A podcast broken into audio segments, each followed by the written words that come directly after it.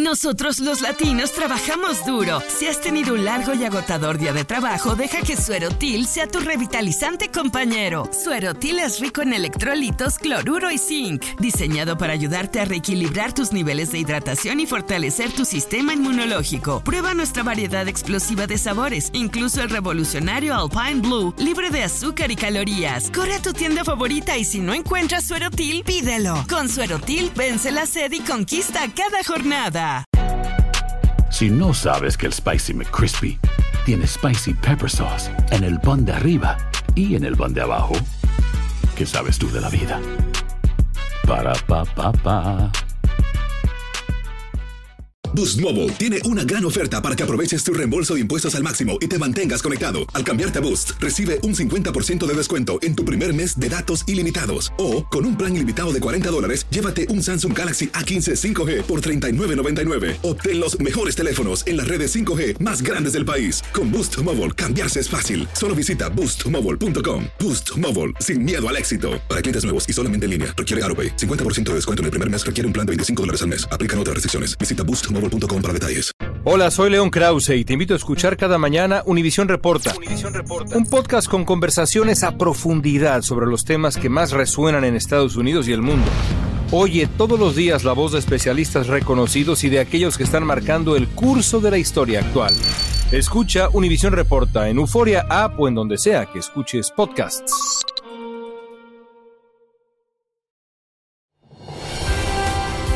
Hola, soy Jorge Ramos y a continuación escucharás el podcast del Noticiero Univisión. El programa de noticias de mayor impacto en la comunidad hispana de Estados Unidos. Muy buenas tardes y feliz Día de Acción de Gracias. En solo horas se inicia el acuerdo en el cese de fuego de cuatro días entre Israel y Hamas, un pacto que podría y pondría en libertad a decenas de mujeres y niños retenidos a la fuerza por terroristas en Gaza y a prisioneros palestinos detenidos en Israel. Se espera que la tregua temporal empiece a la medianoche hora de Estados Unidos y la liberación del primer grupo a las nueve de la mañana. También se espera la entrada de ayuda humanitaria a la zona del conflicto.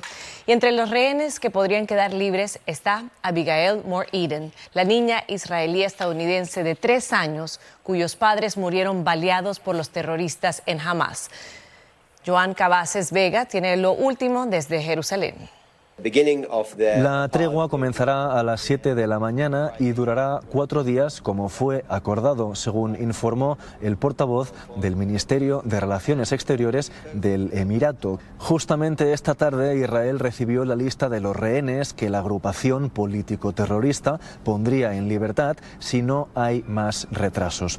Esta ansiada pausa a los sangrientos bombardeos es el resultado a una mediación a cinco partes de la que participan desde el mismo 7 de octubre Hamas, Qatar, Estados Unidos, Egipto e Israel.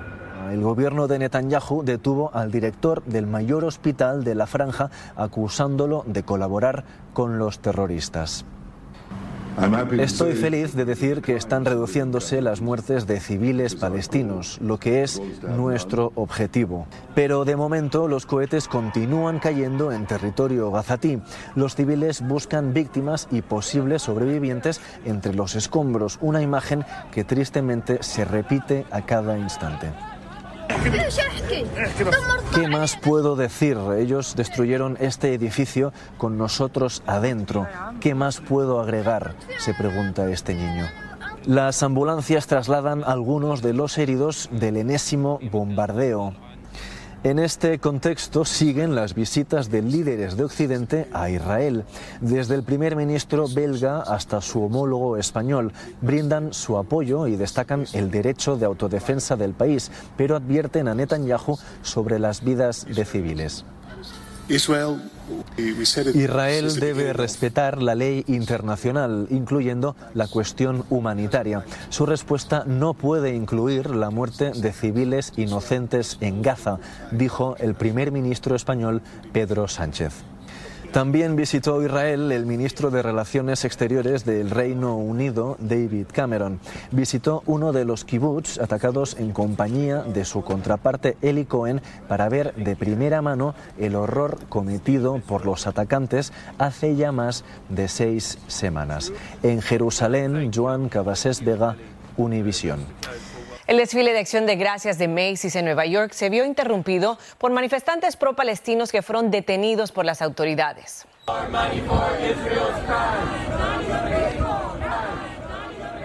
El grupo rompió una de las barreras e intentó unirse al desfile. Tanto el FBI como el Departamento de Seguridad Nacional y la Policía de Nueva York anunciaron un refuerzo en las medidas de seguridad para proteger de posibles amenazas. Y seguimos en Nueva York, donde fue arrestado Stuart Seldowitz, el ex asesor de la administración Obama. La policía dice que lanzó un ataque antimusulmán contra un egipcio que vende alimentos en la calle. El ex funcionario dice que lamenta lo que dijo, pero niega que hubiera amenazas o intimidación. Seldowitz ha sido despedido de su trabajo y se enfrenta a cargos de acoso con agravantes de raza o religión y de odio. Y una mujer demandó al alcalde de Nueva York, Eric Adams, por una presunta agresión sexual ocurrida hace tres décadas y exige al menos 5 millones de dólares. El documento presentado ante un tribunal también acusa a Adams de discriminación laboral, represalias, ambiente de trabajo hostil e imposición intencionada de angustia emocional las acusaciones remontan a 1993, cuando Adams y la presunta víctima trabajaban juntos para la ciudad. Esto fue lo que dijo el funcionario tras enterarse la noticia. Uh, absolutely not true. Uh, you know, I would, I would, I would never do anything to harm uh, anyone, and uh, it's just really, uh, say, you know, my career speaks for itself. Las reclamaciones forman parte de una oleada de demandas interpuestas al amparo de la ley neoyorquina de supervivientes adultos que expira esta semana. Y hoy se conocen más detalles del incidente en la frontera con Canadá, donde un auto se estrelló contra un puesto de control. Ya las autoridades federales descartaron que se tratara de un acto terrorista y se investiga como un accidente que ahora está en manos de la policía local. Desde Washington, Pablo Gato nos tiene más. El auto, un Bentley, saltó por los aires y se estrelló contra un puesto de guardia de la frontera entre Canadá y Estados Unidos cerca de las cataratas del Niágara. Se produjo una explosión y luego un incendio que causó muchos daños. Un policía resultó herido. La preocupación corrió como la pólvora encendida entre la población de la zona. Al principio se dijo que podrían haber sido un carro bomba o un ataque terrorista. La pareja que iba en el coche murió. Se cree que querían ir a un concierto en Canadá, pero al ser cancelado habrían cambiado su rumbo a un casino. El incidente se habría producido tras salir del casino. Se trata de un hombre y su mujer residentes de Nueva York. Ambos tenían unos 50 años y eran dueños de varios negocios. Una de las posibilidades que investigan las autoridades es que el auto hubiera tenido un fallo mecánico que causó que acelerara repentinamente. El FBI afirma que no hay ninguna indicación de que el incidente estuviera ligado al terrorismo. Se sigue investigando y el caso ha sido transferido a la policía local. Pero las autoridades no bajan la guardia, en especial por la guerra en Gaza. Claro, como estamos en, una situación de alerta de grado 1 en realidad eh, con respecto a lo que está ocurriendo en el Medio Oriente, y con respecto, ¿cierto?, a la, a la, gran colonia que hay de personas de Israel, judíos, ¿cierto?, en los Estados Unidos.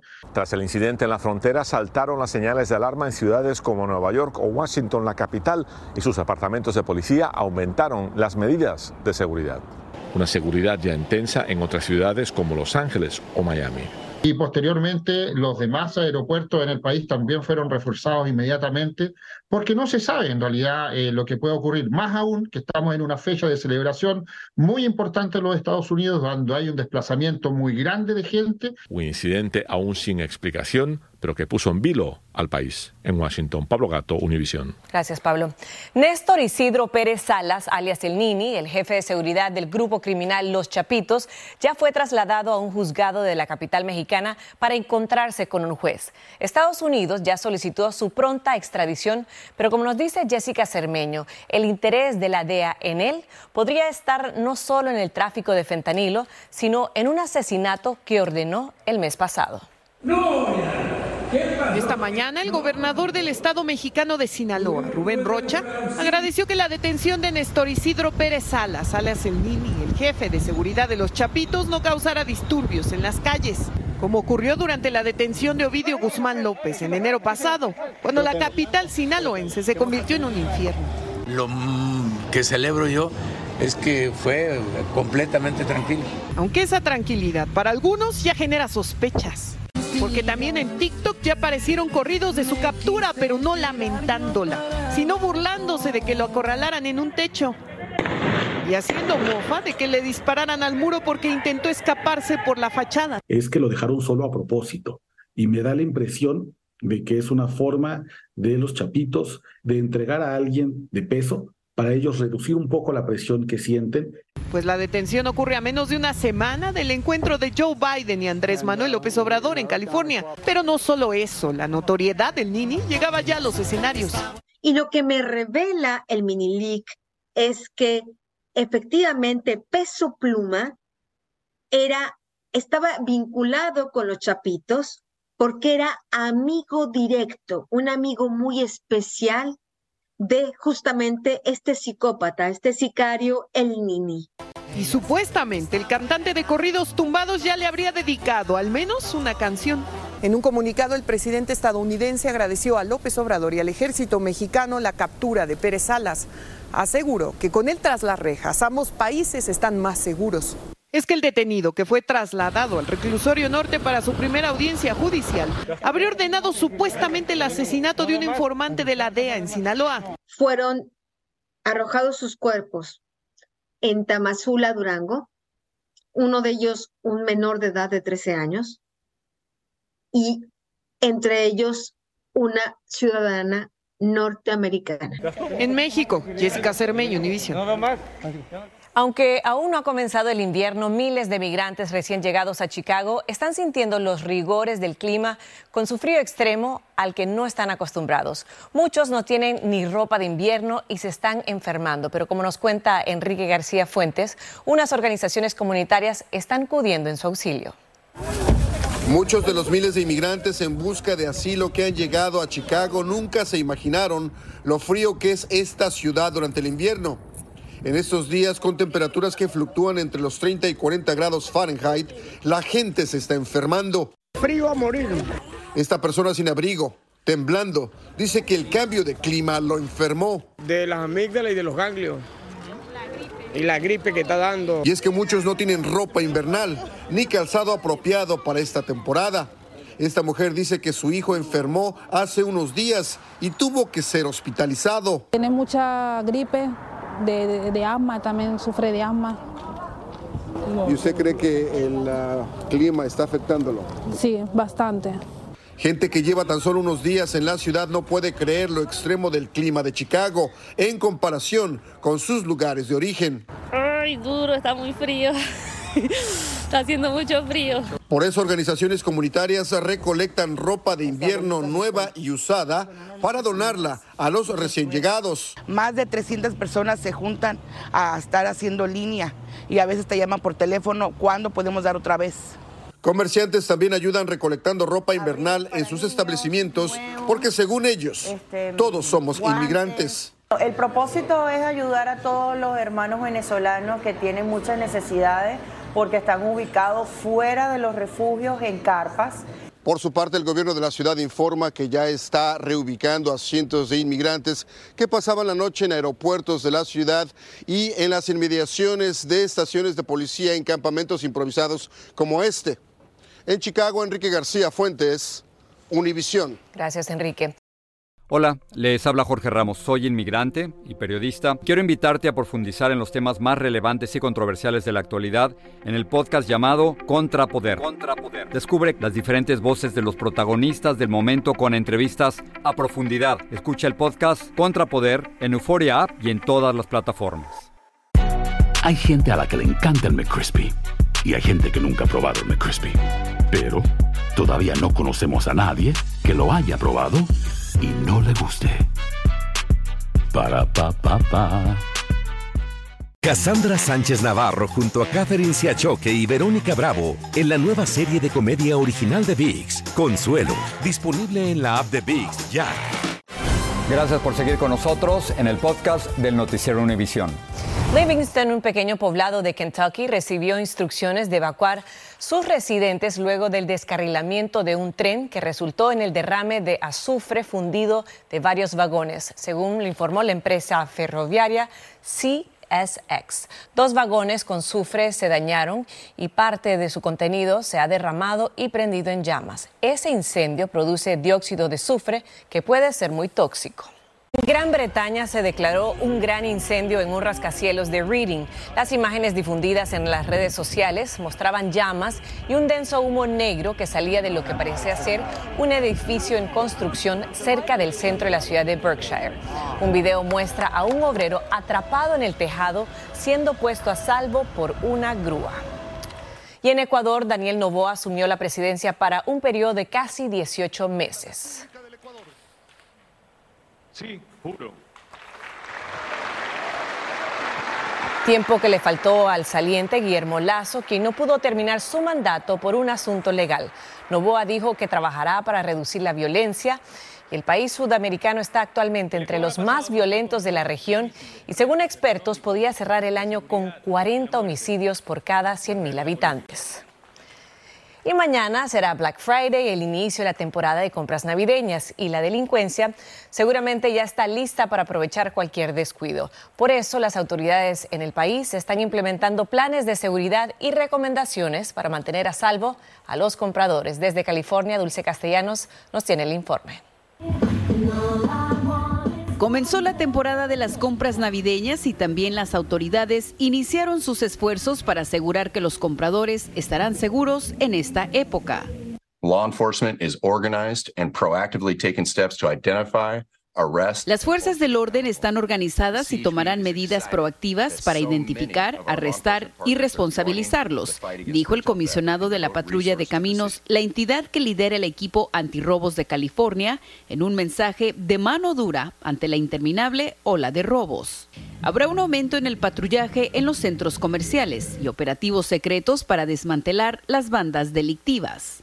Las preocupaciones son porque nunca habíamos visto semejante cosa, en- en- principalmente en esta ciudad. En los últimos días en Los Ángeles, los ladrones saquearon una tienda Nike a plena luz del día. De una tienda de mascotas se robaron 12 cachorros de raza bulldog francés, valorados en más de 100 mil dólares. Y ahora también tienen en la mira los lugares históricos. En la Placita Olvera se robaron las placas conmemorativas de bronce. Para evitar que los compradores se conviertan en las próximas víctimas, las autoridades sugieren no hacer compras a solas o de noche, no deje artículos de valor en los autos y manténgase vigilante de sus alrededores. Si llegara a ocurrir un robo relámpago mientras está de compras, las autoridades sugieren que sea un buen testigo. Puede grabar el incidente, anotar las placas de los vehículos involucrados o llamar al 911, pero nunca intervenga. Y por último, se advierte no participar en la delincuencia al comprar artículos robados. La gente busca lo que es lo bueno, lo bonito y lo barato, pero sabemos que eso regularmente viene con otro, otro precio. Entonces, para poder minimizar lo que son estos tipos de robos, la comunidad tiene que saber que no solamente son los ladrones que están involucrados en esto, sino las personas que también lo están comprando. En Los Ángeles, Dulce Castellanos, Univisión. Importante información. Un incidente vial en Atlanta terminó con la muerte de un conductor que le ofreció resistencia a la policía que lo detuvo. Ahora su familia reclama justicia por supuesto exceso de fuerza de la autoridad. Tanay Rivero nos tiene detalles del caso y nos dice cuál fue la suerte de la gente. Todo comenzó con un accidente de tráfico la noche del 10 de agosto en la ciudad de Atlanta. el policía a cargo, Kieran Kimbrough, le notificó al conductor Johnny Holman la determinación en el caso. La situación comenzó a escalar luego de que Holman rehusara firmar la multa que el policía le emitió.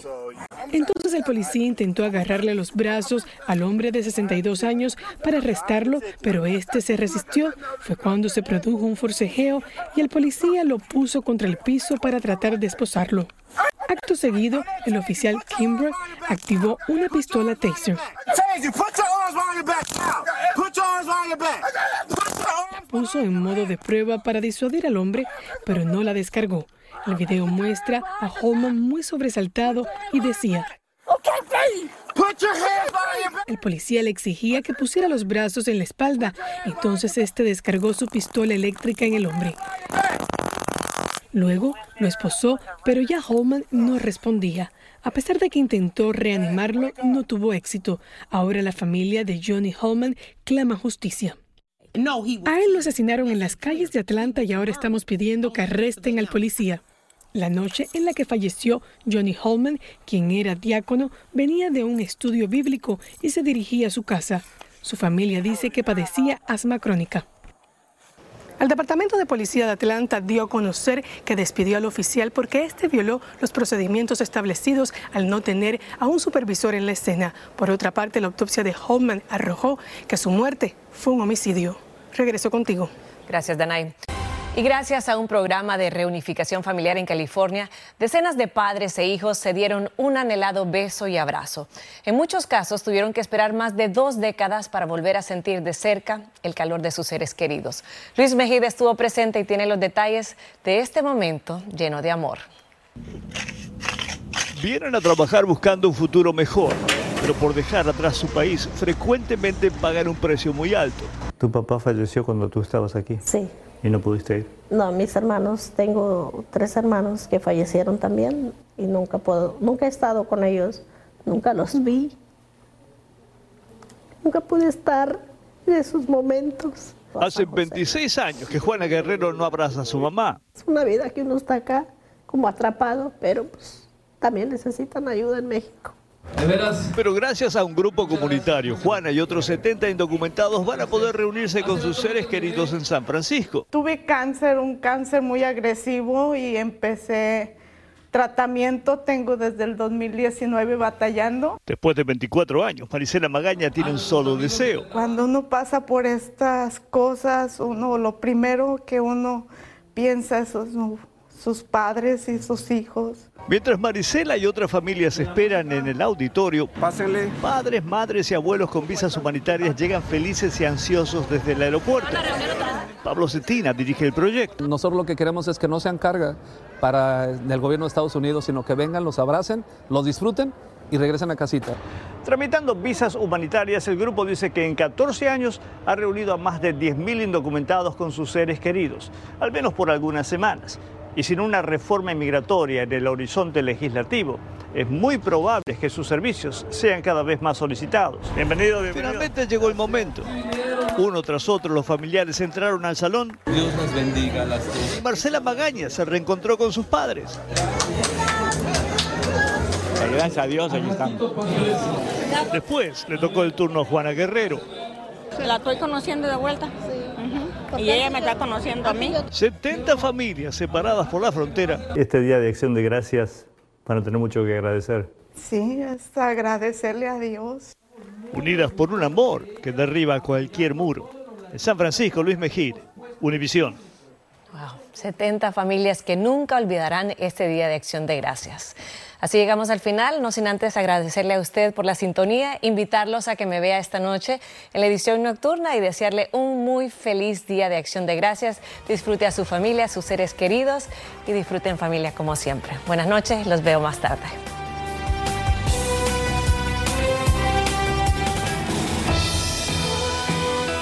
Así termina el episodio de hoy del podcast del Noticiero Univisión. Como siempre, gracias por escucharnos.